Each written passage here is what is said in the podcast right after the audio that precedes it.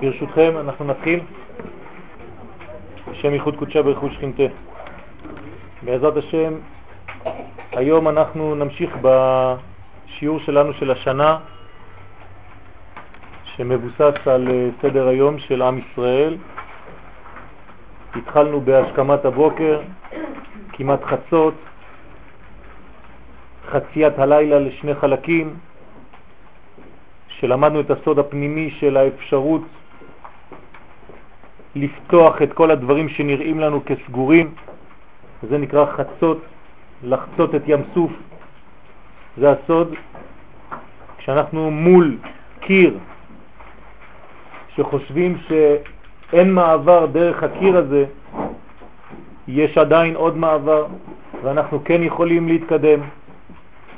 אין ייאוש בעם ישראל, כמו שאין ייאוש בכלל, כך לא צריך שיהיה ייאוש בפרט, ולכן תמיד אפילו במצב שנראה לנו כסתום, כסגור, כסופי, כמו ים סוף, ים סוף, אף על פי כן יש לנו אפשרות לחצות ולהמשיך ולהתקדם, כי הקשר שלנו עם הבורא הוא קשר שהוא למעלה מן השכל, למעלה מן הטעם, קשר של אהבה, כי בכך חשק השם, הקדוש ברוך הוא חושק בעם ישראל, וגם כשהדברים לא מובנים, הוא תמיד מכוון אותנו להתקדם, כי אם אנחנו צריכים לעצור על כל דבר שקורה בעולם, אז השכל אומר לנו כבר לא להתקדם יותר. השכל משתק, ולכן במצבים כאלה אנחנו מתקדמים. דבר אל בני ישראל ויסעו. לאחר מכן דיברנו על נטילת ידיים, שבעצם זה עליית עולם העשייה, שהידיים הם רמז לעולם העשייה, למדרגות עליונות, לקפל את השפע העליון מהדעת, ואז בעזרת השם כל היום יש שפע של דעת על האדם, והאדם יודע לחבר בין הדברים, כלומר עולם העשייה שלו, שהוא רמוז בידיים, הוא מגלה את מה שיש לו בראש, הראש והידיים, המחשבה והמעשה מתחברים, וראינו שהמחשבה האמיתית, החוכמה האמיתית היא חוכמה שעושה, כמו שראינו בתהילים, כולם בחוכמה עשית, זאת המחשבה הישראלית. המחשבה הישראלית היא לא מחשבה של רעיון שנשאר באוויר, וירטואלי, אלא מחשבה שהיא בעצם חיה. כשאני חי את מחשבתי, אני נקרא חכם. כן, החכם הוא אדם שבעצם יש לו כלים, כן, כל שחוכמתו מרובה ממעשיו, אין חוכמתו מתקיימת. אבל כל שמעשיו מרובים מחוכמתו, בגלל שיש מעשים, אז החוכמה מתקיימת בתוך המעשים. המעשה הופך להיות כמו כלי שמוליך את החוכמה. לכן זה הנטילה. ואז נטילה מלשון עלייה, כן, ליטול ידיים זה להעלות את הידיים. דיברנו על השלבים הראשונים של הקימה הזאת. היום בעזרת השם נדבר בשיעור שחייבים לעבור דרכו, כן, הנהגת בית הכיסא, ואנחנו נראה מה הולך שם בתוך המדרגות האלה שהם גם חלק מחיינו וחלק לא קטן מההתעוררות שלנו בבוקר בעזרת השם. על הפסוק בבראשית ל"א מ"ד כתוב שם, ועתה לך נכרתה ברית אני ואתה. והיה לעד ביני וביניך. מי מדבר עם מי? יעקב מדבר עם לבן. יעקב ולבן קורטים ברית, ברית מאוד משונה. אז הוא מייעץ לו, הוא אומר לו, ועתה לך נכרתה ברית אני ואתה. מה הברית הזאת? והיה לעד ביני וביניך. לפני שנראה מה הברית, נתייחס למה שכתב הבן איש חי עליו השלום. כתב רבנו יוסף חיים זצ"ל, שהיא ברית משונה מכל הבריתות שבעולם. לא ראינו ברית כזאת, ברית משונה מאוד. מדוע? שהרי כשקורטים ברית בין בני אדם, משמעות הדברים היא התקשרות ודבקות. זה ברית. ברית זה לשון חיבור. אחווה ורעות ביניהם. ולפי דברי הפסוק הנ"ל, הברית שבין יעקב ולבן מיוסדת על פירוד דווקא. זאת אומרת, הם קורטים ברית כדי להיפרד, ברית של התנתקות. שלא יתגלה אחד לחברו, לא רוצה לראות אותך יותר, ולא ידבק בו, אלא יסתרו איש מרעהו. זאת אומרת, יהיה סתירה, כן, כשזה יהיה כאן, השני יהיה שם. אין קשר ביניהם בכלל.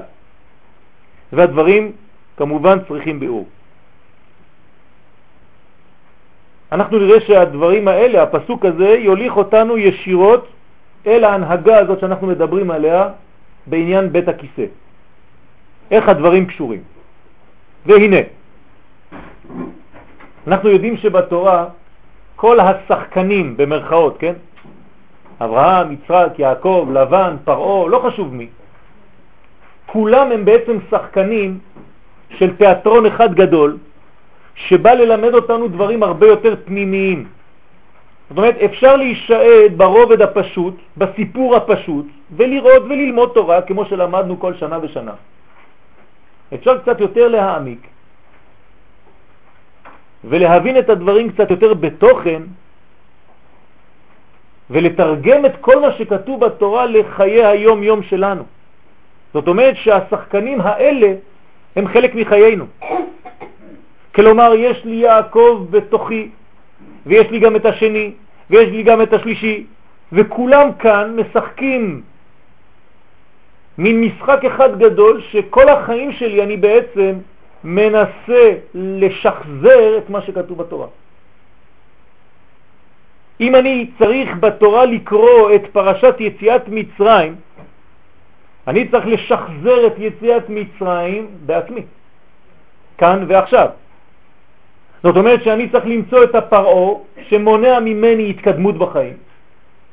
הוא לא רוצה שאני אשתחרר מהמיצרים שלי, ואני צריך לחפש בתוך החיים שלי את המשה רבנו, שהוא בעצמו צריך לחפש את היוסף הצדיק, כל זה בתוכי,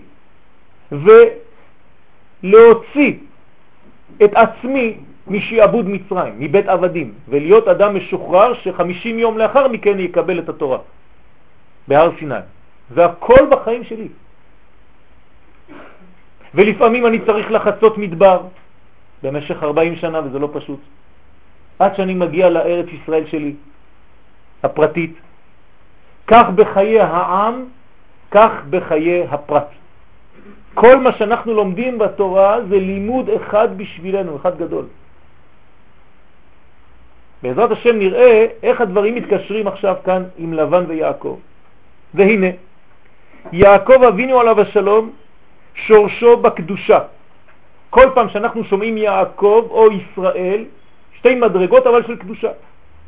קדושה שהיא למטה אצל יעקב, בסוד י' בעקב, י' זה חוכמה, אבל חוכמה פועלת בעקביים, ברגליים, זה נקרא יעקב, י' בעקב, ולפעמים הוא גם ישראל. זה י' לראש, אותיות ישראל. כלומר, חוכמה במקורה.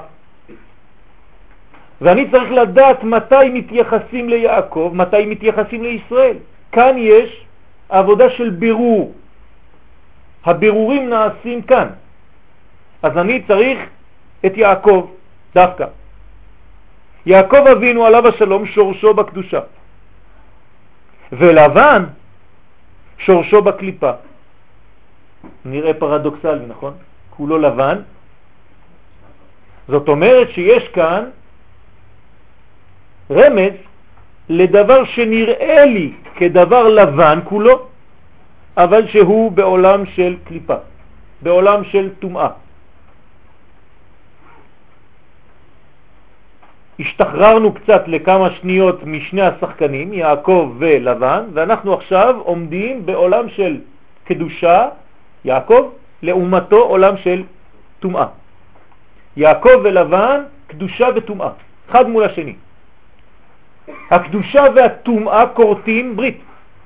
זאת הברית בין יעקב ללבן. מה אומרת הברית? אנחנו נפרדים אחד מהשני, אסור לנו להיות ביחד.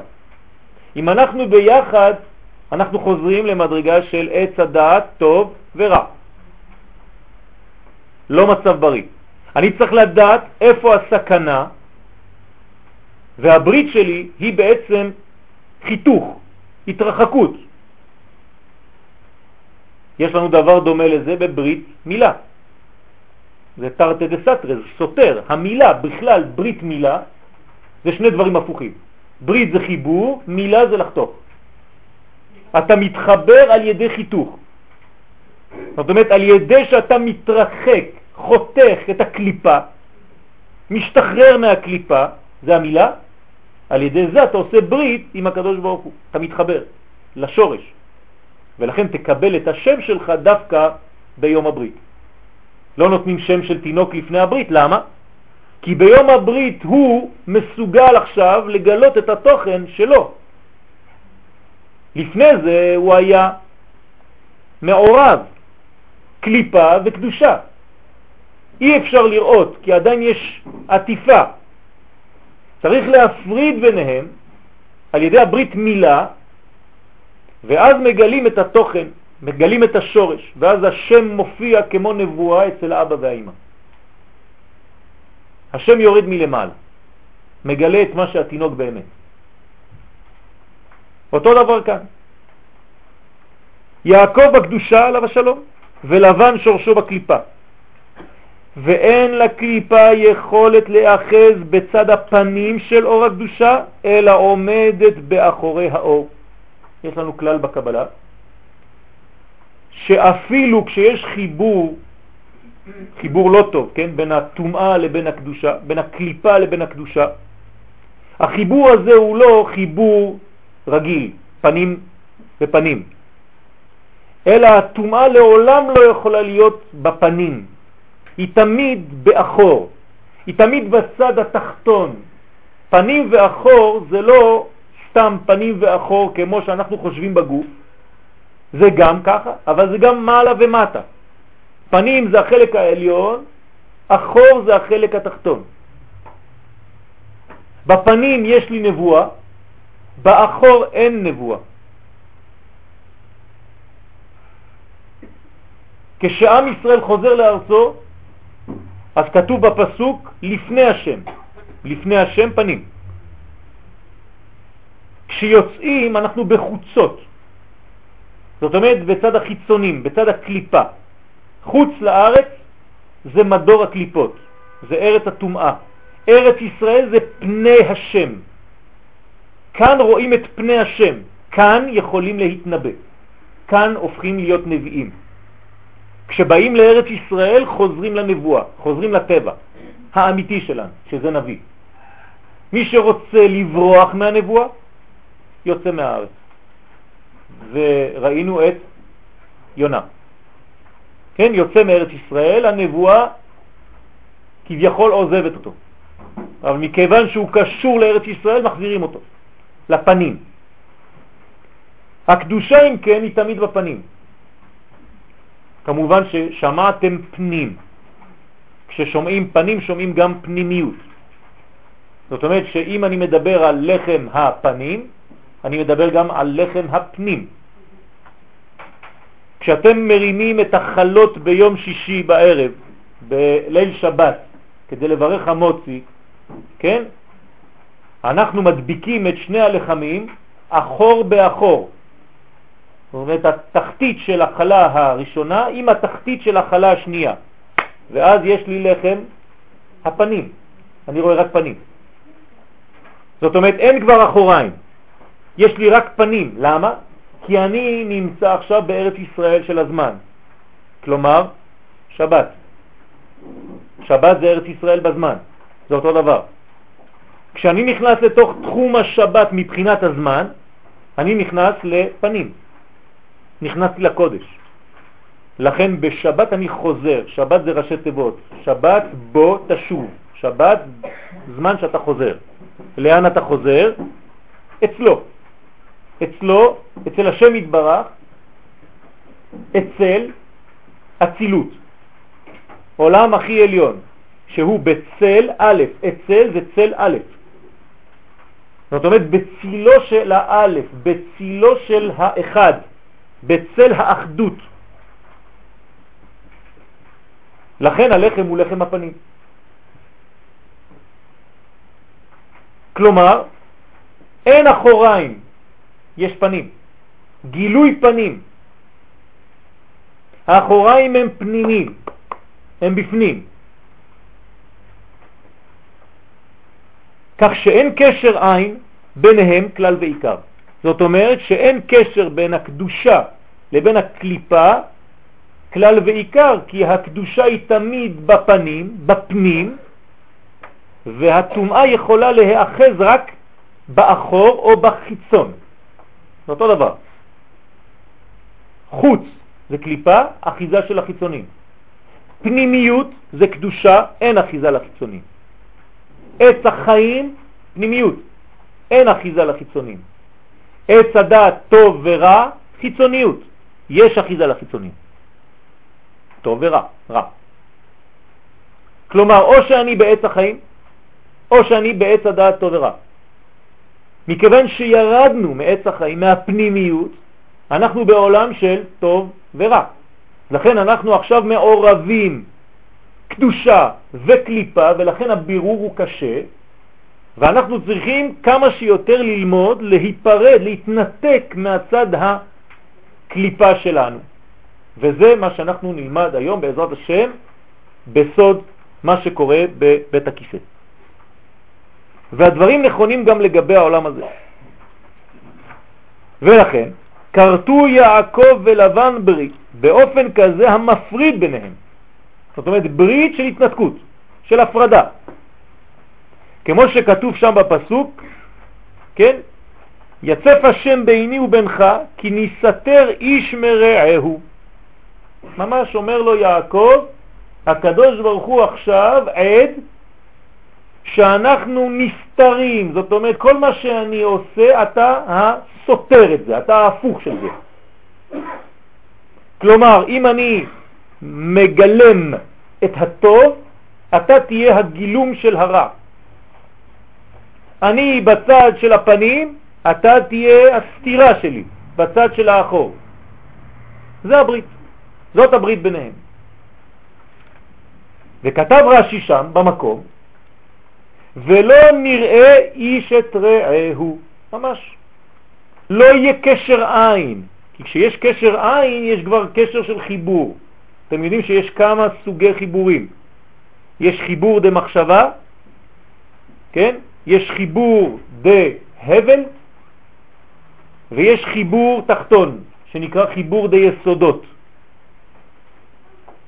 קשר עין זה קשר חשוב מאוד. הוא קשר שמראה פנים, קשר שמראה את היחס. עיני השם אלוהיך בא בארץ ישראל, דווקא, כי זה פנים, מראשית השנה ועד אחרית שנה. לא כתוב כך על חוץ לארץ. זאת אומרת שעיני השם, פנים השם, פני השם, מכוונים למקום הזה.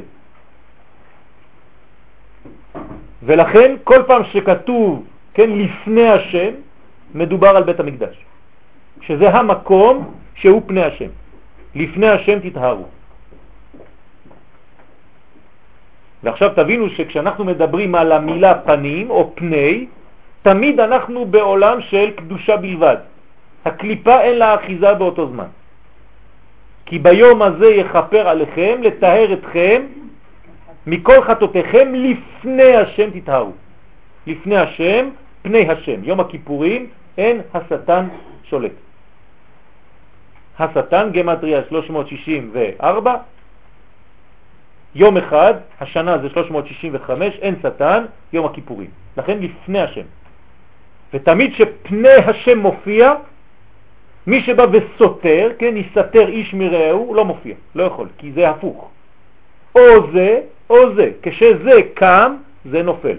כשזה קם, השני חז ושלום נופל. לכן, כשירושלים חרבה חז ושלום, אז בעצם צור נבנית, שזה הלעומת, ההפך. כשעם ישראל בבניין, אז הקליפה נופלת. אנחנו צריכים על ידי הלימוד שלנו לחזק את הפנים, דהיינו את הפנים, כדי להעלות את מדרגתם של ישראל בעולם, וממילא כל החוץ, כל הקליפה יורדת. זה פשוט מאוד. יש לנו מלחמה בריבוי הפנים, ואם חז ושלום הפנים לא מתרבים, אז האחור מתרבה, ואז חז ושלום ישראל יורדים ואומות העולם עולים. אנחנו רוצים להחזיר לעצמנו את הגאווה הלאומית, דהיינו האלוקיות, אנחנו צריכים להעלות את הפנים, זאת אומרת את הפנים, וממילא כל השאר נופל מבחוץ. והטעם מובן, לפי שכל אחד דומה למה שיש בשורשו. אחד בפנים, אחד באחור. אחד לפני, כי פנים זה גם לפני, ואחד אחרי, אחור. וגם לגבי קבורת משה רבנו עליו השלום נאמר, בדברים ל"ד, פסוק ו', ויקבור אותו, כן, הקדוש ברוך הוא בעצמו, ויקבור אותו, הוא קובר את משה, בגיא, בארץ מואב, מול בית פאור. מה זה מול בית פאור? אומר רש"י שם, שקברו היה מוכן שם מששת ימי בראשית, היה קבר מוכן של משה, מאז בריאת העולם, לחפר על מעשה פאור.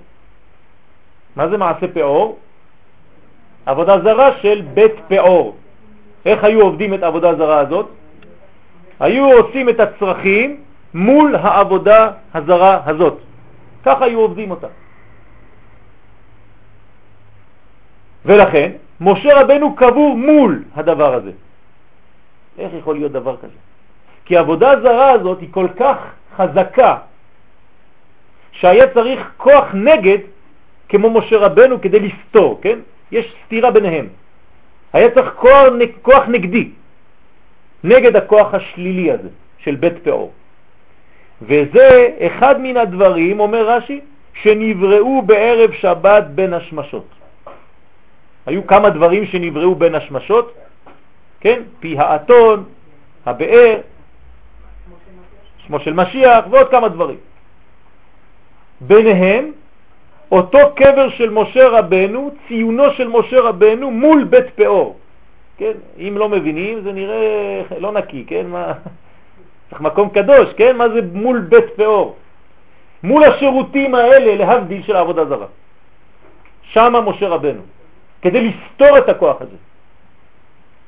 כלומר, שמשה הוא הכוח שבקדושה שמתנגד לכוחה של הקליפה הנקראת פאור. כן, אנחנו שומעים בפאור עפר. מי זה עפר? הנחש, ונחש עפר לחמו. נכון? אנחנו שומעים גם פרעו, אותו שורש, עין, פש, פירש, כן? עפר, פרע. אנחנו שומעים גם עפרון, מערת המכפלה, כן? כולם מאותו שורש. זאת אומרת שאנחנו כאן בכוח נגדי לכל מה שעפר, לכל מה שפורע. אתם זוכרים שבברית יש לנו גם פריעה. זה נגד הכוח הזה. כדי לגלות, הפריעה מה עושה בברית? ברגע שחתכנו אנחנו פורעים כדי לגלות. פורעים כדי לגלות את היוד של התינוק. כן? אז אנחנו חותכים את האור עם הציפורן, קוראים את זה לשניים, ואז מתגלה שורש ישראל. בקבלה קוראים לזה עטרת היסוד. זאת אומרת, זה יוד, זה היוד. זה שורש המלכות. על ידי הקריאה של הפעור, על ידי הקניין של מערת המכפלה מעפרון, עפרון בגמטריה מוות, כן, כל ה-400 כוחות הטומאה.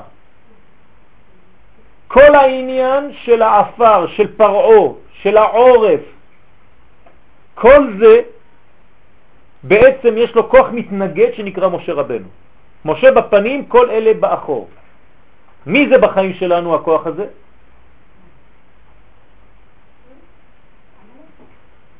הכוח שמושך אותנו כלפי העפה, זאת אומרת עצבות, עצלות, עצבים שמושכים אותנו כלפי מטה ומשתקים אותנו, לא נותנים לנו להתקדם, מרתקים אותנו או למיטה או למין שיתוק מעשי כלשהו בעבודת השם. אנחנו לא מסוגלים להתקדם, כי פרעו כובל את הידיים של עם ישראל, סותם להם את הפה, עד כדי כך שהגלות היא גלות של דיבור, אי אפשר לזוז, אי אפשר לדבר, אי אפשר להזיז את עצמו, אי אפשר להיכנס לתנועה חיובית של בניין. הכל כלפי מטה, הכל כבד. אדם שנמצא תמיד בעצבות הוא תמיד בשורש האפר, כמו הנחש. הנחש אוהב אנשים כאלה. כמה שאתם עצובים יותר ומושכים כלפי מטה, הנחש הוא קליינט טוב, הוא נכנס חז ושלום באדם. זה מין מעגל קסמים מאוד מסוכן. את אדם שנכנס למדרגה הזאת, הוא עוד יותר נכנס. אם הוא לא מוציא את עצמו מיד ומכניס, מחזיר לעצמו את האלוהות בעצם, כי איך הנחש נכנס? כי אין אלוהים במקום הזה, חז ושלום. אז האדם מחזיר לעצמו את השמחה האלוהית, שהיא ממילא שמחה. אדם שהוא שמח זה בגלל שהוא מרגיש אלוהות.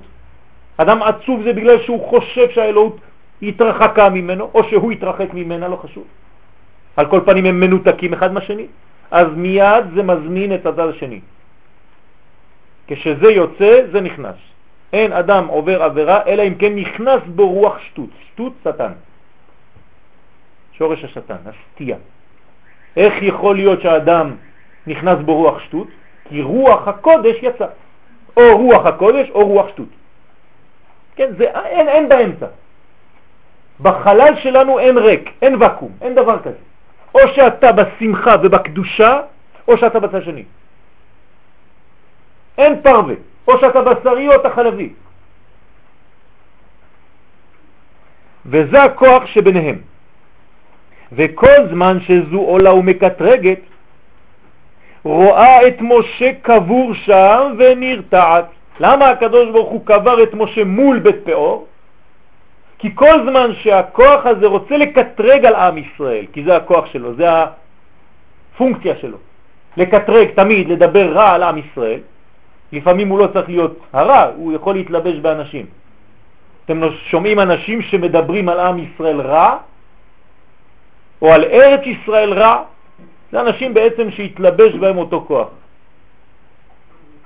וצריך מיד לסתור את דבריהם. אתמול יצא לי בלי כוונה, כן, לראות את תחזית המזג האוויר. אז אני רואה בטלוויזיה תחזית מזג האוויר, אני רואה את uh, ארץ ישראל, ככה עושים את זה מין... Uh, ואז האישה שמדברת שם, היא מראה את תל אביב, ככה איזה מין uh, צילום, ואומרת להם, אתם מאמינים שזה תל אביב? תראו איזה שקיעה יפה, זה כמו ניו יורק. אתם מאמינים שזה תל אביב? הזבל הזה? אם היית אומר לי שזה ניו יורק, הייתי אומר לך, איזה יופי. אבל זה יפה. היא אומרת, תראי איזה יופי. אז זה לא יכול להיות שזה תל אביב. תראו איזה שכל מעוות. אומרת, היא רואה שזה יפה. זה מול העיניים, היופי מול העיניים, והיא אומרת, לא יכול להיות שזה תל אביב. זה חייב להיות משהו כמו ניו יורק, כי תל אביב זה לא יפה. חד ושלום. והיא אומרת שזה יפה. למה הדבר דומה? לאחד שהיום הולך לשוק ולוקח פירות ואומר, זה פירות, ואין בעולם פירות יותר יפים מארץ ישראל היום. אין, בשום מקום בעולם. תלכו ותסתובבו. אין, כלום. או שהם סתם גדולים ואין להם טעם. יש כאן עניין של עיוות השכל. הקטרוג הזה על עם ישראל צריכים מיד לקום, כן, חבל שאין לי את הטלפונים של כל השטויות האלה, אבל הייתי מתקשר בשמחה גדולה. לומר לה מה אני חושב, כן? זה לא כמו שבלק. כן. יש הרבה דוגמאות לזה לצערנו, אנחנו לא צריכים ללכת רחוק מדי. כן? אנשים מדברים רע על היופי שיש להם כאן, כי זה לא יכול להיות. מה, גם לנו יש יופי כזה? כשהקליפה הזאת רואה את משה רבנו, היא נרתעת. כלומר, היא צריכה לראות את משה רבנו כדי להירתע. אם אני לא מראה את משה רבנו לאדם כזה, הוא לא נרתע, הוא ממשיך לדבר. כלומר, אני חייב להראות את משה רבנו. מה זה משה רבנו? תורה. תורה ציווה לנו משה. אם אני לא מראה תורה היום לעם ישראל, הקטרוג על ארץ ישראל, על עם ישראל, הוא שולט. ואז כל עיתונאי או כל אדם אחר יגיד מה שבא לו נגד עם ישראל, נגד המהות שלנו, הזהות שלנו, נגד היופי הפנימי שלנו. ואסור לתת לזה לא ידיים ולא רגליים ולא פה. צריך להיות משה רבנו שבאותה מדרגה ומיד לסתור את הדברים, כי אחד סותר את השני, כן? משה רבנו. ואז מיד רואה את משה רב, רבנו שם ונרתד ושבה לאחוריה, חוזרת אחורנית. לאחוריה כי זה המקום שלה. לך לאחור. מפני שהסיטרא אחרא מוכרחת שתתעלם ולא תתראה לפני הקדושה. זה העבודה שלה. לא יכולה לראות, ברגע שיש קדושה היא בורחת. כן, הגויים ידעו לתרגם את כל הדברים האלה בסרטים שלהם, כן? כל פעם שאתה רואה איזה כוח שלילי, אז הוא רואה אור, אז הוא בורח. כן, האור מסלק את החושך. וזהו הטעם שאנחנו קצת יורדים לתוך הגוף. וזהו הטעם שפי טבעתו של האדם נמצאת באחורי גופו ולא צד פניו. כלומר, המקום שממנו אנחנו מפרישים את מה שמיותר נמצא באחור ולא בפנים. למה? כי הפנים זה יעקב והאחור זה הקליפה, היא חייבת להיות באחור ואחד אסור לו לראות את השני. תראו איך הקדוש ברוך הוא ברא את קוף האדם בחוכמה גדולה כנגד הקדושה והקליפה העליונים. הוא מפורש בכתבי אריזל, בשאר מאמרי רבי שמעון בר יוחאי עליו השלום, בפרשת תצווה, אומר הארי וזה לשונו, אני ממש כתבתי לכם את דברי האריזל. עתה נבאר עניין נקודת האחור. עכשיו אני אסביר לכם מה זה הנקודה הזאת שבאחור. מה עניינה, אומר הארי הקדוש. ואומנם הוא סוד גדול וראוי להעלימו. אני לא צריך לגלות את הסוד הזה, אומר האריזל, כי הוא סוד גדול מאוד, והייתי צריך להעלים אותו, להסתיר אותו. ובכל זאת הוא ממשיך. הנה ידעת, כי הקליפות נקראות צואה בלי מקום. הקליפות זה צואה, זה סוד הצואה, בלי מקום, כלומר אין להם מקום. מי זה מקום? קדוש ברוך הוא נקרא מקום, מקומו של עולם. לכן הקליפה היא צואה. מה זה צואה מלשון? צא, החוצה. מה שבחוץ. מה שיוצא, מה שלא שייך. לכן היא צואה בלי מקום. כמו שכתוב בישעיה כ"ח. דמזונם והשפעתם מן המותרות היוצאים דרך נקודת האחור. כלומר, אומר פה ארי הקדוש, כל הקליפות שבעולם, שאנחנו לא רואים, זה כוחות שליליים, מאיפה הם ניזונים? מהדבר הזה, כן, חוץ מן הכבוד שאנחנו משאירים בשירותים. זאת אומרת שהמקום הזה הוא מקום תמה, שמשם יש אחיזה לקליפות. ולכן הוא שם נקודה זו באחור. לכן הקדוש ברוך הוא ברא את האדם באופן כזה שהנקודה הזאת לא תהיה בפנים, אלא באחוריים, לפי שאינם יכולים לקבל מצד הפנים, כי הקליפה לא יכולה לי לקבל מצד הפנים, כי אינם רואים אור פני שכינה. אי אפשר לראות פני שכינה בקליפה. דכתיב בתהילים ה' פסוק ו', לא התייצבו הוללים לנגד עיניך. אין דבר כזה מול העיניים, לא יכול להיות דבר כזה מול העיניים. לא מתייצבים מול העיניים, כי כשרואים אותך קודש, בורחים. כמו אדם עם תפילין על הראש. וראו כל עמי הארץ כי שם השם נקרא עליך ויראו ממך, בורחים. לא יכולים לראות, פוחדים. והנה זה הנקב של האחור, אומר הארי הקדוש, נקרא בתורה בית פאור. הנה, בדיוק. זאת אומרת שבית פאור זה לא סתם מקום עבודה זרה, ברמז אומר לנו האריזה, זה הנקודה של האחור של האדם. וזה סוד עבודה זרה של פאור. זאת עבודה זרה. כלומר, פיזור. כן, דרשנו כבר, אנחנו נחזור על זה. במקום אחדות שזה בפנים, האחור זה רק פיזור, זה פיצול. זה יציאה החוצה. כשיוצאים החוצה, כן, חוצות זה גם פיזור. לכן עבודה זרה בעברית, מה זה זרה? מלשון לזרות, לא רק זר, stranger, גם לזרות, זאת אומרת לפזר, זורה, זה עבודה. אחד מהמלאכות האסורות בשבת זה זורה, זין וו רש ה, זה עבודה זרה. אדם שזורה, שמפזר, שמפזר, שמפזר, כי הוא לא אחדות, הוא רק פיזור. זה נקרא עבודה זרה, עבודה שמפרידה ולא מגלה את האחד.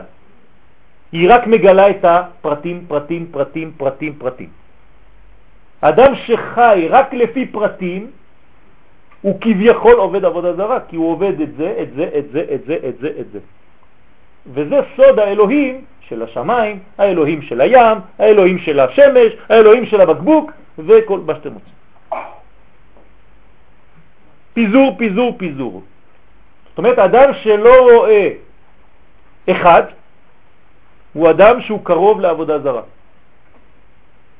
אני מדבר על היום, כן? אדם שרואה חדשות ולא רואה את ההתקדמות לגאולת ישראל ורואה רק נקודות, נקודות, נקודות, כל מה שקרה כל שעה ולא יודע לעשות קשר ולראות את תהליך ההיסטוריה שמתקדם לגאולת ישראל, הוא קרוב לעבודה זרה. ולכן הוא בעצם כועס, הוא גם כן דואג, יתר על המידה, כי הוא לא מאמין שהקדוש ברוך הוא נמצא בתוך התהליך, הוא רואה רק פרטים, הוא לא רואה את האחד. אז זה נקרא עבודה זרה של בית פאור, של פאור, שעבודתה בכך, אומר הארי הקדוש, שאדם יפאר עצמו על פניה כנודע. היה עושה את הפעולה שלו, כן, של הוצאת צועתו מצד האחור מול העבודה זרה הזאת. כי זוהי קבלת השפע שלה והבן זה. ככה הייתה מקבלת את השפע. טוב, יש לנו אינפורמציה חשובה. אנחנו עכשיו צריכים לדעת איך מתייחסים לנקודה הזאת. היא נקודה שנמצאת באדם. כן? למה הקדוש ברוך הוא ברא נקודה כזאת אם זה כל כך שלילי? כן, בחירה חופשית. הקדוש ברוך הוא נותן לנו בחירה חופשית. אנחנו חייבים להיות מאוזנים ולבחור כל רגע לעשות בירורים. דרך אגב, הנקודה הזאת, אף על פי שהיא שלילית, היא גם יציאת הבירורים. זאת אומרת שהיא ניקיון גם. ממשיך רבנו יוסף חיים. נמצא שהמקום שממנו יוצאת הפסולת ושמרי המאכל שבאדם, הנה הוא דוגמת למקום יניקת הקליפות. ולכך הוא שם מקום זה באחורי האדם כעמידת הקליפה באחור.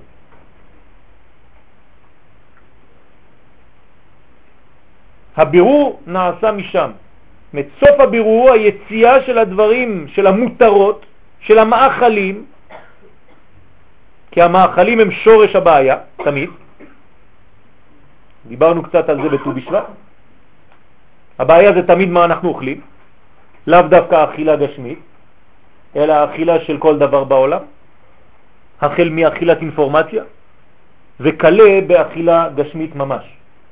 כל האכילות למיניהן הן בעייתיות, אנחנו צריכים תמיד לעשות בירורים, וצריך חוכמה ומחשבה כדי לעשות בירור. במחשבה יתבריאו. זאת אומרת שהאדם שאין לו מחשבה, שאין לו מוח, שאין לו חוכמה, הוא לא יודע לעשות בירורים. אז הוא אוכל הכל, הוא בולע הכל, וממילא הוא מתמלא מדברים שהם מותרות, שהם יותר ממה שהוא צריך. מכאן מתחילות המחלות. מחלה מלשון חול, כן? ריבוי של חול על הקודש. קודש זה רפואה, מחלה מחול. מגפה מגוף, אותו דבר.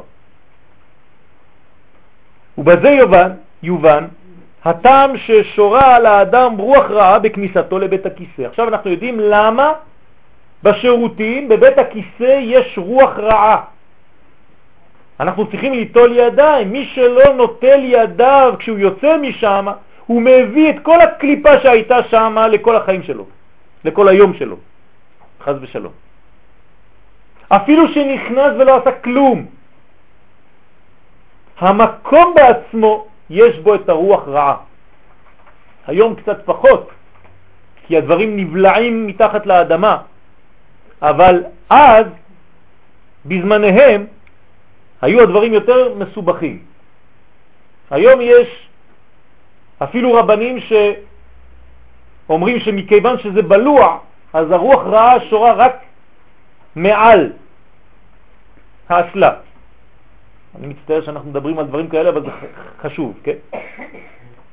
ששם נאחזים כוחות הסיטרא אחרא, אשר הזוהמה הוא מזונם.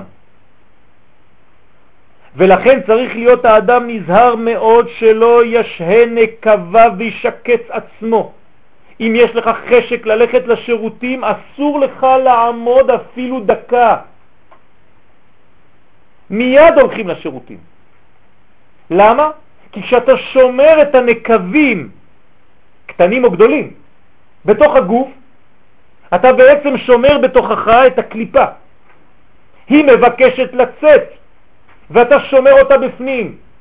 אתה לא יכול ללמוד תורה, אתה לא יכול להניח תפילין, אתה לא יכול להתפלל, אתה לא יכול לעשות שום דבר. כל דבר שבקדושה אסור לך לעשות, כי זה נקרא שקט. אלא כל עת אשר ירגיש שהגיע זמן הפסולת לצאת, יוציאנה תכף בלי איחור ועיכוב כלל. זה נראה דברים פשוטים, כן? אבל לפעמים אתה אומר עוד חמש דקות, יש לי זמן, כן? תתאפק, אין דבר כזה תתאפק. ילדים אומרים לכם בכביש, אני צריך, מיד אתם עוצרים בתחנה הראשונה, איפה שקרוב, הכי קרוב. אין תתאפק, אתה גדול, את גדולה, כן? צריך ללמד אותם שלא מתאפקים בדבר הזה, מוציאים. זו ברכה גדולה שהקדוש ברוך הוא נתן לנו הרגשה להוציא, כן? יש אנשים שלא מרגישים, שהם ישמור. והזהרה זו צריכה מאוד על פי הסוד, ובפרט קודם תפילה וברכה ועסק התורה. זאת אני רוצה להתפלל, אני רוצה לעשות בתורה, אני רוצה לעשות עניין של ברכה, של קדושה, ועוד דבר שלא כתבתי פה, לפני האכילה, לא אוכלים, לא הולכים לאכול. הולכים להתפנות לפני האוכל. אסור ללכת ולשבת בשולחן אם יש לך חשק להתפנות. אפילו שכולם הולכים ליטול ידיים וזה ערב שבת, ודווקא בזמן הזה אתה צריך. אתה קודם כל הולך. ובספר חסידים סימן תת"י"ח כתב, אדם צריך להיות נקי מבפנים כבחוץ. אותו דבר. שנאמר בתהילים, וכל קרבי את שם קודשו. קרבי זה הקרביים, זה החלק הפנימי של האדם. שלא יהיו, כן, בקרביו תינופת, שלא יהיה בקרביו תינופת. לכן קודם שיתפלל וקודם אכילה ושתייה, שהוא צריך לברך, יעשה צרכיו. הוא מביא את זה. אמרנו שאכילה זה אכל יודקה, זה מוחין, ושתייה זה שתה יודקה, זה מוחין. אסור, אי אפשר לקבל מוחין, המוחין לא נכנסים, אם יש קליפה בפנים. עוד פעם, לבן ויעקב, אם יש אחד אין את השני, אי אפשר. זאת אומרת, כל מה שעשית בקדושה בזמן שהיית צריך ללכת ולא הלכת, אין קדושה בדבר הזה, פשוט זה לא נכנס. מי שצריך יכול לצאת. ובגמרא ברכות ט"ו כתוב, הרוצה שיקבל עליו עול מלכות שמיים שלמה, מי שצריך לקבל, מי שרוצה לקבל עול מלכות שמיים שלמה, יפנה ויטול ידיו ויניח תפילין ויקרא קריאת שמה ויתפלל. זאת אומרת שממש כדי לקבל עול מלכות שמיים אי אפשר בלי זה. כלומר, לדברי האריזל, זהו עניין שיקוץ הנפש, כמו שכתוב בויקרא י"א, אל תשקצו את נפשותיכם. כן, צריך להיזהר מאוד מהדבר הזה, זה, זה הביטוי של התורה, סליחה? שקט, שקט זה, כן, ללכלך באופן רוחני של גועל, כן, דבר שהוא דוחה. לשקץ את הנפש, לא רק את הגוף, כן? ואמרו חז"ל במסכת מכות ט"ז, מכאן אנחנו לומדים מה? שהמשהה נקביו, מי ששומר את נקביו, עובר על לא תשקצו, הוא עובר בלב של התורה. והטעם יובן כי עניין האכילה הוא לברר האוכל מתוך הפסולת. והאוכל, והאוכל שהוא המזון נבלע באיברים, והפסולת נעשית מותרות ונדחת למטה. ומזה נעשו קליפות. זה שורש הקליפות שם, פשוט מאוד. כן? אנחנו יודעים שבלעם היה עושה מעשים באותו מקום לפני שהיה הולך לקבל רוח רעה ונבואה מצד הקליפה. אז הוא היה עושה את מה שצריך לעשות שם בבית הכיסא. זה היה המקום שלו, כן? ולכן המשהה נקביו, מי ששומר על הנקבים, משהה המותר והקליפה ההיא מלדחותה, אחר שנגמר בירורה ועיכולה. כבר נגמר הבירור, והוא לא רוצה להוציא את הבירור הזה החוצה, את הקליפה החוצה, הוא שומר אותה בתוך גופו חז ושלום. והנה הוא משקץ נפשו ממש יותר ממה שמשקץ גופו. זאת אומרת, הנפש נפגמת יותר אפילו מהגוף עצמו. ונודע במשלי ג' בכל דרכיך דעהו, אומר שלמה המלך, בכל הדרכים שלך אתה צריך להיות בדעת, בחיבור עם הקדוש ברוך הוא, לכן צריך שיכוון האדם כוונה זו בלכתו לבית הכיסא. זאת אומרת, יש כוונה לפני שנכנסים לשירותים. חושבים, זה תורה. גם שירותים זה עבודת השם.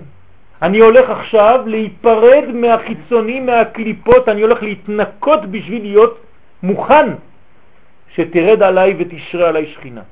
צריך לכוון את זה ככה, כמו שאמרתי לכם עכשיו. קודם שנכנס לשם. למה? כי בפנים, כי אסור להרהר שם. אסור שם בפנים לחשוב. תדמיינו למה. כי שם הקליפה כל כך גדולה שאפילו בתוך המחשבה של אדם שחושב שם, הקליפה נאחזת, חז ושלום. לכן אסור לחשוב בדברי תורה שם בפנים. תלמדו אנגלית. או מתמטיקה. לא חושבים על דברי תורה. אפילו לחשוב, כן? ובחסד לאלפים, בשם המקובלים כתוב, שהמקל בזה, מי שחושב שזה סתם שטויות והוא, כן, קלות ראש, הוא מקל בזה. מונע מעצמו טהרת המחשבה, לא יכול להיות בטהרת המחשבה, לא יכול להיות מחשבה זכה, נקייה, הוא לא יכול להבין דברים, הוא פותח ספרים, הוא לא מבין כלום. ואם רוצה להידבק בקונו, רוצה להיות דבקות בהקדוש ברוך הוא, צריך להיזהר שיהיה גופו נקי בכל שעה. וזה מועיל גם כן לבריאות הגוף, ונעשה בריאה חדשה. כל פעם שיוצאים משם זה כאילו נולדים מחדש.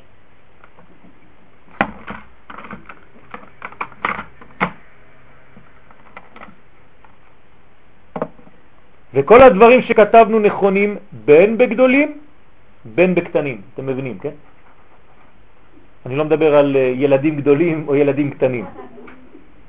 ולמרות זאת, בקטנים יש סכנה וגם חשש לעקרות. זאת אומרת, מי שלא הולך לשירותים לקטנים, חז ושלום יכול להיות עקר, שלא יכול להביא ילדים. אנחנו רואים כאן שיש בירור גדול מאוד שצריכים כשהזמן מגיע מיד לצאת, כמו יציאת מצרים.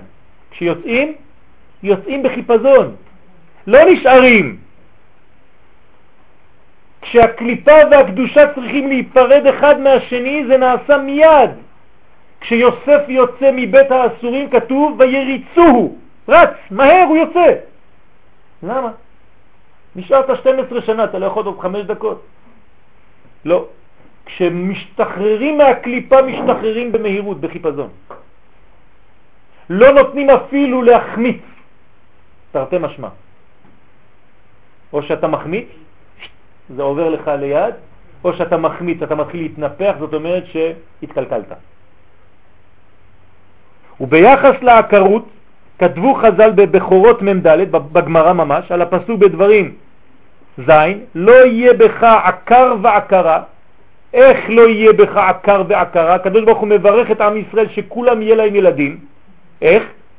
לא יהיה ביתך עקור מן התלמידים ועקרה, שלא תהא תפילתך עקורה לפני המקום. תראו מה אומר שם בגמרא. זאת אומרת שזה לא רק עניין של עקרות, אלא אם אתה רוצה להעמיד תלמידים, שאתה תהיה מורה בישראל, רב בישראל, שהתלמידים יקשיבו למה שאתה אומר, אתה צריך להיזהר בדבר הזה, כדי שישמעו דבריך. זאת אומרת שיהיה לך תלמידים, וחוץ מזה, שתפילתך תהיה מקובלת לפני הקדוש ברוך הוא ולא חז ושלום עקורה, כמו עקרה. אתה מתפלל ואין ילדים, אין שפע, אין ברכה. תראו מה אומר רש"י שם, מפרש, שלא תהא תפילתך עקורה, וכשתתפלל על בנים, תהא נשמעת תפילתך. הקדוש ברוך הוא ייתן לך בנים. אני מדבר עכשיו על כל מיני בנים. בנים זה גם פרנסה, בנים זה גם בנים גשמיים, בנים זה גם חידושי תורה, בנים זה גם בונים, זה גם בניין, זה גם בנות. כן, כל זה בגדר של בנים. זאת אומרת שיהיה לך בניין, שתראה פירות מחייך ובחייך. כמו אותה ברכה שמברכים החכמים בגמרא ביניהם, בחייך תראה את עולמך, עולמך תראה בחייך. זאת אומרת, אני מברך אותך שאת העולם הבא תראה עכשיו כשאתה חי. ככה היו מברכים התנאים אחד את השני. ובספר בן יהוידע כתב הרב ז"ל שמה שדייק דווקא על תפילת הבנים ולא על כל תפילה סתם הוא משום שיש כאן מידה כנגד מידה. למה דווקא בנים? שאם אינו מקפיד על עצמו שלא יהיה עקר, זאת אומרת לא אכפת לו על מה שאמרנו עכשיו בעניין הצרכים, שהוא שומר אותם בגופו. נמצא מתנת הבנים אינה חשובה אצלו. הוא יודע שהוא חז ושלום עלול להיות עקר, ולא אכפת לו כי הוא חושב שילדים או בנים זה לא כל כך חשוב, זה מה שמראה. אם אתה מתנהג בקלות ראש לדבר הזה, זאת אומרת שאתה לא מעוניין ואתה לא מפנים את הרעיון הזה. ולכן אם יתפלל שייתן לו הקדוש ברוך הוא בנים, לא תשמע תפילתו, חד ושלום. כך אומר הבן איש חי עליו השלום. ומחמת האחיזה שיש לקליפות במקום הזה, אסרו חז"ל גם לדבר שם. אסור לדבר בשירותים. קוראים לכם, כן, אתה נכנס לקניון, כל השירותים טלפונים.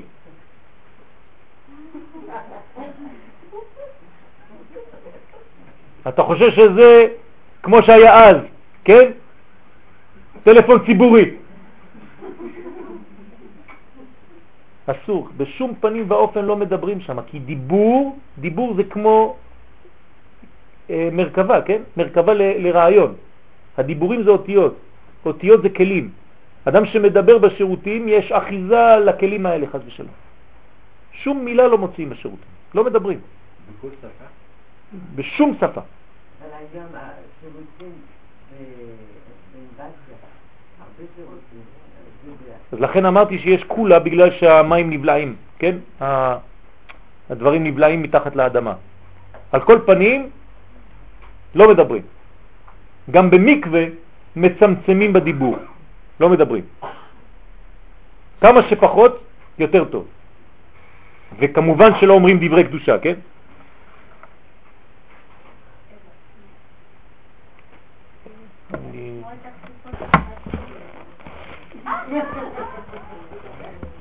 מנואל?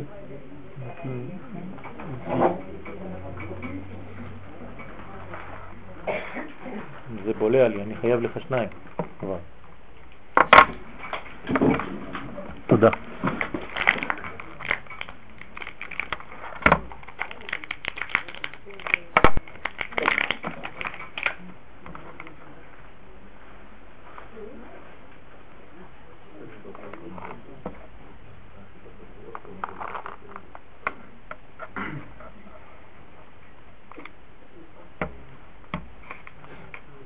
אומרת שאין דיבור שם בפנים. וגם צריך שינקה עצמו היטב, ועיקר הרחיצה במים. זאת אומרת, לא מספיק סתם ניקיון חיצוני, אלא ניקיון ממש פנימי, ואני לא רוצה להלאות אתכם, אבל שם בספרים הקדושים הבן איש חי נכנס לכל הפרטים, איך מנקים ממש. זה חלק מחיינו. כדברי הפסוק במשלי, ומצואתו לא רוחץ, חז ושלום, ולא יקנח באצבעות ימין, זאת אומרת לא ביד ימין, כיוון שקושר בהם התפילין, כן, עוד יותר חשוב לגברים, כן, אלא יקנח באצבעות שמאל חוץ מן האמה. זאת יש פה ממש דיוק של חז"ל, לא התביישו ולא פחדו לדבר על כל חלקי האדם. שכורך עליה שלוש כריכות. זאת אומרת, האצבע האמצעית גם כן, בגלל שיש כריכה של תפילין שם, לא משתמשים בה לדבר הזה. והדברים נכונים גם לגבי הנשים שלא מניחות תפילין. ואם אין מחיצות בבית הכיסא, שזה היום אין דבר כזה, רוב בית הכיסא יש להם מחיצות, אבל אם אין מחיצות, לא יפנה מזרח מערב אלא צפון דרום. צריך לשבת בצפון דרום ולא מזרח מערב. זאת אומרת, לא כיוון ירושלים, אלא בין הצפון לדרום, אדם שנמצא בטבע, כן? וגם לא מעומד אלא מיושב. אתם רואים, יש עוד הרבה שלא רציתי להביא כאן. ואלו ג' דברים למד רבי עקיבא מרבי יהושע רבו, כיוון שתורה היא וללמוד היה צריך. זאת אומרת שהלך רבי עקיבא אצל הרב שלו לראות איך הוא עושה. רדף אחריו והרב אמר לו, מה אתה עושה פה? אומר לו, אני רוצה ללמוד תורה, כבוד הרב, עם כל הכבוד לא אכפת לי משום דבר, אני רוצה ללמוד עד הסוף איך אתה חי. וראינו כבר גם עניינים עוד יותר אינטימיים, שאותו רב הסתתר מתחת למיטה כדי לראות את רבו. כן? זאת אומרת שהתורה אין לה גבולות, היא בכל מקום. תורה היא וללמוד אני צריך. ככה כתוב בגמרא בברכות. וידוע ששלמה המלך עליו השלום היה מכנה את פלונית שהיא נוקבה דקליפה בשם זונה. ככה שלמה המלך היה קורא לה. ובספר הליקוטים מסביר האריזל שקורות הרע של הזנות שדבקים באדם להחטיאו הם הילדים של פלונית, של אותה, אותו כוח שלילי, וממנה הם נמשכים ובאים לאדם, ואינם באים מצד הזכר של הקליפה. זאת אומרת, רק מצד הנקבה של הקליפה יש את ההתעוררות הזאת לכל המדרגה השלילית הזאת, שנקראת זנות, שהיא קשורה גם כן למה שאנחנו לומדים היום. אני לא רוצה להיכנס לכל הפרטים. כן. אני אגיד לכם את האמת, אפילו היה לי התלבטות אם ללמד את השיעור הזה בכלל היום. כן, אבל חשוב ללמוד את זה. ובעץ חיים כתב, ברוך אתה אדוני, אלוהינו מלך העולם שהכל יהיה בדברו.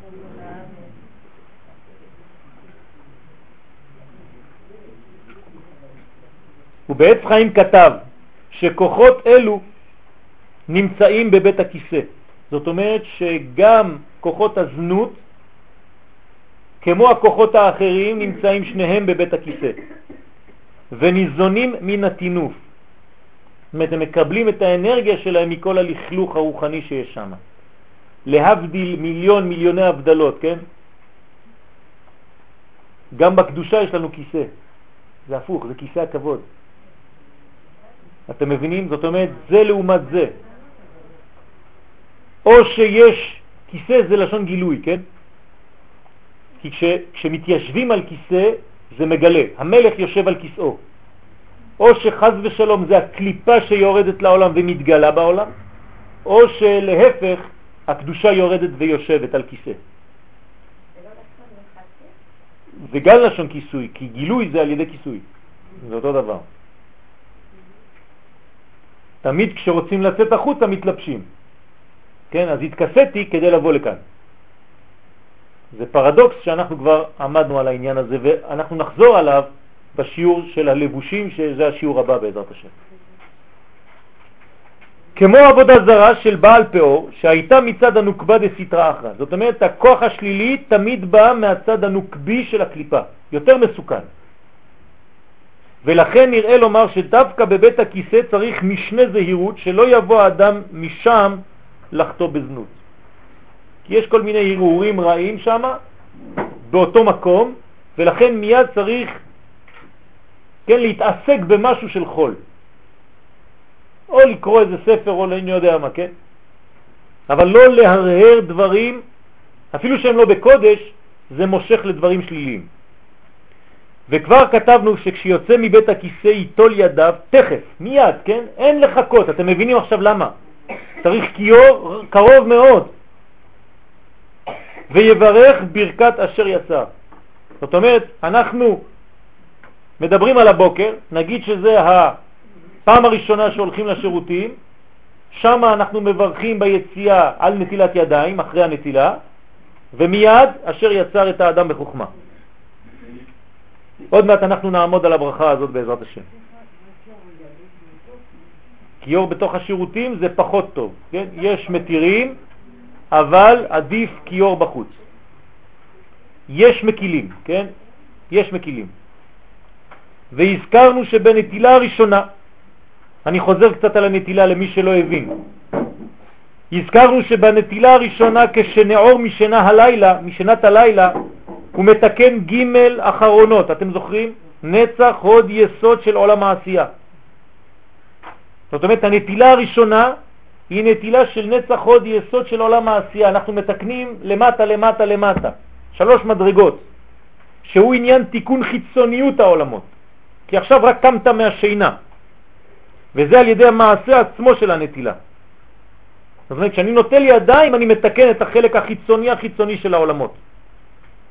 וגם הזכרנו בסייעתא דשמיא, שעל ידי ניקיון גופו שנתפנה, זאת אומרת, אחרי שאתה הולך לשירותים, אתה מנקה את גופך בעצם, הוא מתקן את הבחינה הפנימית של נצח עוד יסוד. זה כבר יותר פנימי, כי הרי הוצאת מהפנים המלוכלך כלפי חוץ. זאת אומרת שאתה מתקן את עולם העשייה גם בחיצוניות קודם וגם בפנימיות אחרי זה, של עולם העשייה, שניהם, כן? ועל ידי הנטילה שלאחר צרכיו, אז יש כאן שלוש פעולות, כן? לא להתבלבל. פעולה ראשונה זה נטילה כשקמים, זה מתקן את החיצוניות של העולם. הולכים לשירותים, מתפנים, מתקנים את הפנימיות של החלק התחתון הזה, ואחרי זה נוטלים ידיים שלאחר השירותים, כשמברך על נטילת ידיים, וזה מתקן את הבחינה של המקיף, של נצח, הוד, יסוד וחיצוניות בעשייה. זאת אומרת, אני כבר עובר למקיפים, שזה כבר יותר גדול. אני הולך ממטה למעלה. קמתי מהשינה, שינה זה מוות, זה קרוב למיטה, נכון? אז אני חייב לתקן ממטה למעלה, לאט לאט. החלק הכי תחתון נקרא נצח, הוד, יסוד. של עולם העשייה. זה בחוץ. אחרי זה אני מתקן נצח עוד יסוד בפנים, ואחרי זה אני מתקן את המקיף של נצח עוד יסוד של עשייה, על ידי הנטילה. כן? זה על ידי אמירת ברכה דווקא.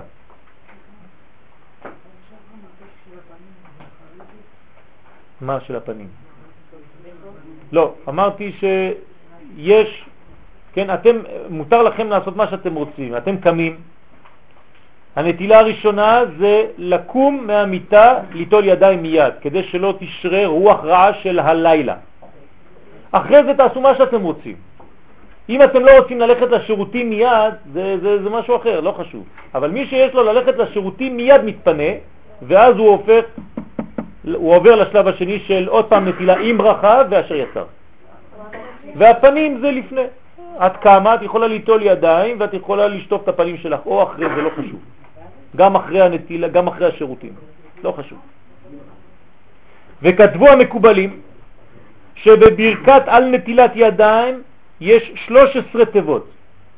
כן, ברוך אתה השם אלוקנו מלך העולם אשר קידשנו במצוותיו וציוונו על נטילת ידיים. 13 תיבות. והן כנגד י"ג מידות של רחמים שבדקנה. זאת אומרת שכשאני אומר את הברכה הזאת על נטילת ידיים, אני מוריד רחמים בעולם. לכן יש 13 מילים. כלומר, הדקנה זה הזקן. אני לא נכנס עכשיו לפרטים כי זה כבר מדרגות עליונות של קבלה, אבל למה יש זקן לגברים? כדי ש... כן, אדם שיש לו זקן הוא יותר מגלה חסדים בעולם. זאת אומרת שהחסדים הפנימיים יוצאים ויורדים דרך הזקן לחזה שלו. אני מתרגם לכם את זה במילים פשוטות, כי אני לא רוצה להיכנס לסודות, שאני כבר לא יודע בכלל. אבל שהראש, כן, המחשבה יורדת ללב. אז הזקן הוא בעצם עוזר, זה צינורות של שפע שבאים מבפנים ויורדים כלפי חוץ. לכן הזקן הוא גם חלק שיש לו 13 מקומות פה, כנגד אל, רחום וחנון, כן? לא חשוב עכשיו. וכל זה בעצם מתגלה בזקן. הדקנה זה מדרגה עליונה מאוד אצל הגבר, כן? מאוד מאוד חשובה. ולכן הזקן הוא בעצם דקנה, דקנה בארמית זה זקן, כן, זקן הוא דקן, ד' וז' זה אותו דבר, ולכן הדקנה מגלה 13 מדרגות של רחמים, י"ג מידות של רחמים, אל, רחום וחנון, ערך אפיים ורף חסד ואמת, כן, כל מה שאנחנו אומרים, כל זה מדרגות של רחמים שיוצאים דרך הזקן. זאת אומרת שזה כמו דרך עוקפת, אם זה סתום בפנים, זה עובר דרך כביש עוקף. זה נקרא כביש עוקף זקן? או כביש עוקף גרון, כן? כביש עוקף צוואר. זה עובר דרך הזקן. ולכן יש בזקן הרבה הרבה סודות שלא המקום כאן לגלות.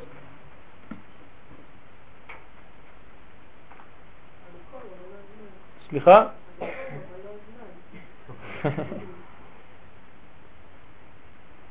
אחר כך אנשים תאמרנה, ולמה לנו אין? כן, שמעתי כבר. כי אין לכם את אותה בעיה. אין לכם את אותן בעיות. נכון? האישה מגלה ויש לה מדרגה של עבודה אחרת. הרבה יותר קשורה, דרך אגב, כן? בלי לפגוע בגברים, הרבה יותר קשורה לרצונו של הקדוש ברוך הוא, שזה מדרגה עצומה. כן? להיות כמו הרצון של השם, הלוואי עלינו, כן? והאישה כל בוקר אומרת שעשני כרצונו, אני בדיוק כמו הרצון שלו. זאת אומרת, הלוואי עלינו להגיע למדרגה הזאת, שעשני כרצונו. אנחנו צריכים לדבר דרך השלילה, שלא עשני. כן? לא בגלל שזה לא טוב, כן? זאת אומרת שהיא, יש לה פחות עבודה, ואני כגבר רוצה יותר לעבוד, יותר לפעול. לכן אני אומר לקדוש ברוך הוא, תודה רבה שעשית אותי גבר כדי שאני אעשה יותר מצוות. כי האישה פטורה מהרבה מצוות. אבל האישה היא כבר רצונו של השם, היא כבר עשויה. אם היא הייתה דבוקה לגבר, לא היה לגבר שום אפשרות להתקדם בחיים. כי גם הוא היה הופך להיות כמוה רצונו של השם. לכן הקדוש ברוך הוא הפריד ביניהם, זה סוד הנפירה. כדי שהוא יתחיל לעבוד. ואחר כך יברך אשר יצר. מה זה אשר יצר? בברכה זו יכוון לתקן בחינת אור מקיף דפנימיות העשייה. זאת אומרת שאנחנו צריכים להדביק, מי שלא מכיר את הברכה הזאת בעל פה, צריך ללמד את הילדים, זה ברכה חשובה מאוד. עוד מעט קצת נרד לפרטים שם, אתם לא יודעים מה יש בברכה הזאת. כל הרפואה של האדם זה בברכה הזאת. מי שמכוון ממש בברכה הזאת, אין לו מחלות. זה סוד אחד גדול מאוד. צריך להדביק את זה לא רחוק משם כדי לקרוא את זה. קונים את זה בכל חנות. חשוב עד שמתרגלים. וצריך לכוון על המילים שאנחנו אומרים, זה סודות עצומים שם. מה אנחנו מתקנים שם? מכוונים לתקן בחינת אור מקיף דפנימיות העשייה. לא חשוב, זה כבר עניין של קבלה. והיא כנגד אבא דעשייה. זאת אומרת שאני יוצר, בהש... אני. בונה מדרגה של אבא. אבא זה חוכמה. לכן אני אומר, אשר יצר את האדם בחוכמה. זאת אומרת, אני כבר עליתי למדרגה של אבא. אבא זה דוחה את כל החיצונים. אין אור יותר חזק שמסלק את כל הקליפות כמו אבא. אבא זה חוכמה. החוכמה יש לה כוח, יש לה אור מאוד חזק שמסלק את כל הקליפות. תמיד. עוד מעט אנחנו נלמד על פורים בעזרת השם. מי זה מרדכי? יסוד דאבא. זאת אומרת שמרדכי בא מגלה אור כזה גדול שמרחיק את כל החיצונים. שום דבר לא יכול לעמוד בפניו, לא המן, לא אחשוורוש, כל הקליפות האלה, יש להם הרבה שמות. ושתי, סליחה? אין להם אפשרות. כשהוא כאן, כולם נעלמים. ומרדכי יצא מלפני. תמיד הוא בפנים והוא יוצא ומגלה את הפנים. אשר יצר את האדם בחוכמה, כי חוכמה היא אבא. וידוע שבברכה הזו יש מם ה' תיבות, זאת אומרת 45 תיבות. אם תספרו, ברוך אתה השם אלוקינו מלך העולם אשר יצר את האדם בחוכמה וברא בו נקבים נקבים חלולים. תספרו, יש 45 תיבות, וזה גמטריה אדם. ורבו סודותיה, יש מיליונים של סודות בפנים. אדם זה גם בגמטריה גאולה. זאת אומרת, כל הגאולה של האדם זה נמצא בברכה הזאת. ועל כל פנים צריך לכל הפחות להבין הפירוש הפשוט של המילים שמוציא מפיו בברכה הזאת. וכשנעמיק מעט בברכה, נבחין שיש בה לשונות בריאה ויצירה. כן? אנחנו אומרים אשר יצר, זה יצירה, את האדם בחוכמה, ברא בו נקבים, יש בריאה. זאת אומרת, אני כאן בכל העולמות בעצם, אני נמצא בכל העולמות בברכה הזאת, מהצילות עד למטה. וגם נזכר ברמז עולם האצילות בתיבת רופא, כי רופא, רפואה זה אצילות, שכידוע מצד אריך, המקביל בעולמות לאצילות. כאן נתתי כמה מדרגות למי שכבר למד יותר בפנימיות. זאת אומרת שאנחנו כאן בברכה הזאת, אצילות, בריאה, יצירה, עשייה, הכל נמצא. וגם הטבע מפליא, כן, פלא. מפליא לעשות, מפליא היא באצילות, כי הפלא משם כנודע. דבר שאני לא מבין, זה אצילות. מפליא. מצד שני, לעשות, עשייה. אז יש לי הכל, יש לי אצילות, יש לי בריאה, יצ, יצירה ועשייה. זאת אומרת, יש לי את כל האדם כולו, מהמדרגה הראשונה עד המדרגה האחרונה. מהיוד של יוד כ' ו' כ', דרך הה, דרך הו', דרך הה, האחרונה. י' כ' ו' כ', אצילות בריאה, יצירה, עשייה. דומם, צומח, חי, מדבר. דרום, צפון, מזרח, מערב. כל זה יש לי בברכה הזאת. כל הכיוונים. בעולם העשייה. כן? סליחה? מפליא זה אלף, כן? הפלא. פלא העליון זה אצילות. כן, פלא העליון, זה נקרא אצילות. כמובן כל זה זה עשייה. ועולם העשייה מופיע בחתימה, בחתימת הברכה, בתיבת לעשות, כן? אז יש לי בעצם את הכל. אם כן, בברכה זו כלולים כל דלת העולמות, אלא שכולם מעולם העשייה. זאת אומרת, אצילות דעשייה, בריאה דעשייה, יצירה דעשייה ועשייה דעשייה, כי אנחנו בעולם העשייה. סליחה? זה מה שמתגלה, כן. ומה שאומרים בברכה זו שאם יסתם אחד מהם, כן, בנקבים, נקבים חלולים חלולים, אם יסתם אחד מהם או אם ייפתח אחד מהם, אי אפשר להתקיים אפילו שעה אחת. הסוד הוא שהכל צינורות עליונים שדרכם עובר השפע. זאת אומרת, אנחנו צריכים להבין שכל הגוף שלנו הוא צינור אחד גדול, מיליונים של צינורות של שפע שיורד. וכל סיתום או פתיחה מיותרת יגרמו הנזק, חז ושלום. זה מערכת מאוד מתוחכמת שהקדוש ברוך הוא ברא בתוכנו, ואנחנו מתפללים ומברכים ששום רגע לא נסתם אחד ולא נפתח אחד. אנחנו יודעים איזה נזקים זה, חז ושלום. לכן הברכה הזאת, מי שמכוון ממש, הוא ממש קונה לעצמו בריאות. כיוון שהאור אינו יכול להגיע למלכות, חז ושלום, אם זה סתום או פתוח יותר מדי, שהיא השכינה הנקראת שעה, אי אפשר להתקיים אפילו שעה, שעה זה שכינה. והיות ואין לשכינה שפע מעצמה, כן? כי השכינה דלת לה מגרמה כלום, מעצמה כלום, אין לה מעצמה שום דבר לשכינה, אלא מה שהיא מקבלת מלמעלה. אם לא יגיע אליה שפע מן העליונים, איך תוכל היא להשפיע על התחתונים? אומרת, אי אפשר לעשות את העבודה, הצינור לא עובד. וכיוון שברכה זו היא כאמור באבא דעולם העשייה, כל כולה נמצאת בחוכמה של עולם העשייה. לכן מ"ה תיבות, 45 תיבות, שבה הן סוד החוכמה. זאת אומרת, כל הכוח של האדם, חוכמה, לא לשכוח, זה כוח מה? כוחו של האדם. זה הכוח של האדם שם. כוח מה? וצריך לסמוך לברכה זו מיד, אלוהי נשמה שנתת בי טהורה. זאת אחרי שאני גומר אשר יצר הוא מפליא לעשות, מיד צריך אלוהי נשמה שנתת בי טהורה. למה? כי הנשמה כבר באימא. עכשיו הייתי באבא, אני עובר מיד לאימא. כי היא באימא דעשייה. היינו באבא דעשייה, אשר יצר את האדם בחוכמה, עכשיו אני מדבר על הנשמה, אלוהי נשמה שנתת בי, אני עובר לאימא. זאת אומרת, מאבא לאימא. ואבא ואימא לא נפרדים לעולם כידוע, כי מהם חיות כל העולמות. זאת אומרת, אני צריך לחבר את שניהם ביחד, וזה נותן לי זיווג לכל היום. זה כמו שפע שאני מקבל כל היום בזכות הצירוף הזה, הזיקה הזאת, שיש בין אחד לשני. ובחסידות מובא שכיבוש יצרו של האדם הוא בחוכמה. אדם שכובש את יצרו, כן, זה שייך לחוכמה. זה שיש לו כוח של בירור, אז הוא כובש.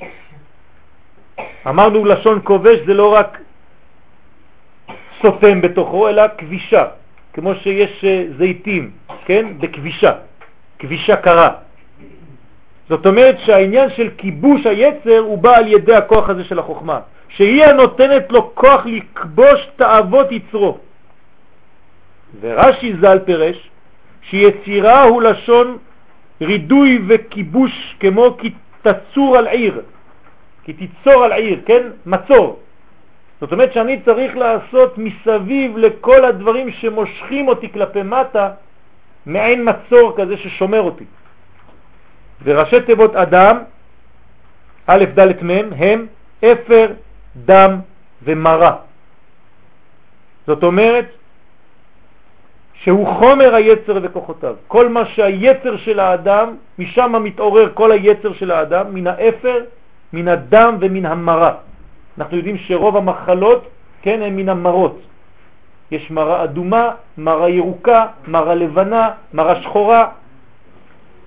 שמעתם, זה עניינים של הרגשה, של חיות. אדם שיש לו מרה שחורה זה אדם תמיד עצוב, תמיד נופל, תמיד מרה שחורה, השם ישמור, אין לו נשמה, צריך להחזיר לו מוחים. ויש כל מיני מרות. זה עניין אחר ברפואה של, של קבלה, כן? מדברים הרבה על המרות. על כל פנים, האדם כל, כל, כל כולו, כן? יש לו אפשרות גם לנטייה כלפי הדברים האלה. צריך לשמור. למה? שהוא חומר היצר וכוחותיו. ועל ידי ברכה זו מתגבר הכוח לשלוט עליו ולהדריכו לעשות רצון השם על ידי החוכמה. ואנחנו צריכים לדעת שזה חלק מחיינו, ועל כל פנים, כמה שיותר לכוון, להדביק את הברכה הזאת, אפשר לקנות אותה אפילו עם כוונות.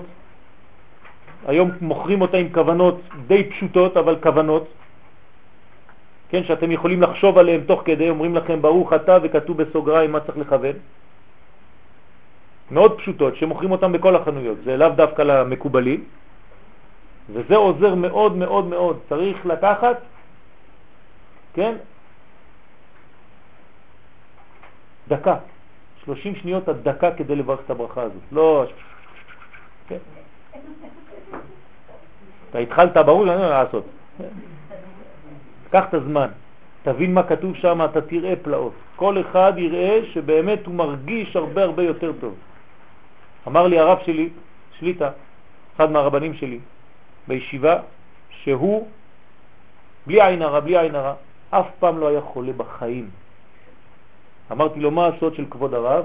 הוא אמר לי, אני עומד ליד הברכה הזאת ומכוון לפחות שלוש דקות. כל פעם. אני מסתכל על הברכה ונכנס בפנים, ברוך לאט, אתה השם, ואומר לי, תאמין לי, בלי עין הרע, כל החיים שלי הייתי בריא, אני לא יודע מה זה רופא. כן? והוא קרא את זה, זו סגולה שהם קיבלו מהאבא לבן. בעזרת השם שנהיה בריאים ושלמים, ושהקדוש ברוך הוא יפתח לנו את כל הערוצים הסתומים, ויסגור לנו את כל הערוצים שצריכים להיות סגורים. אמן כן יהי רצון, תודה רבה.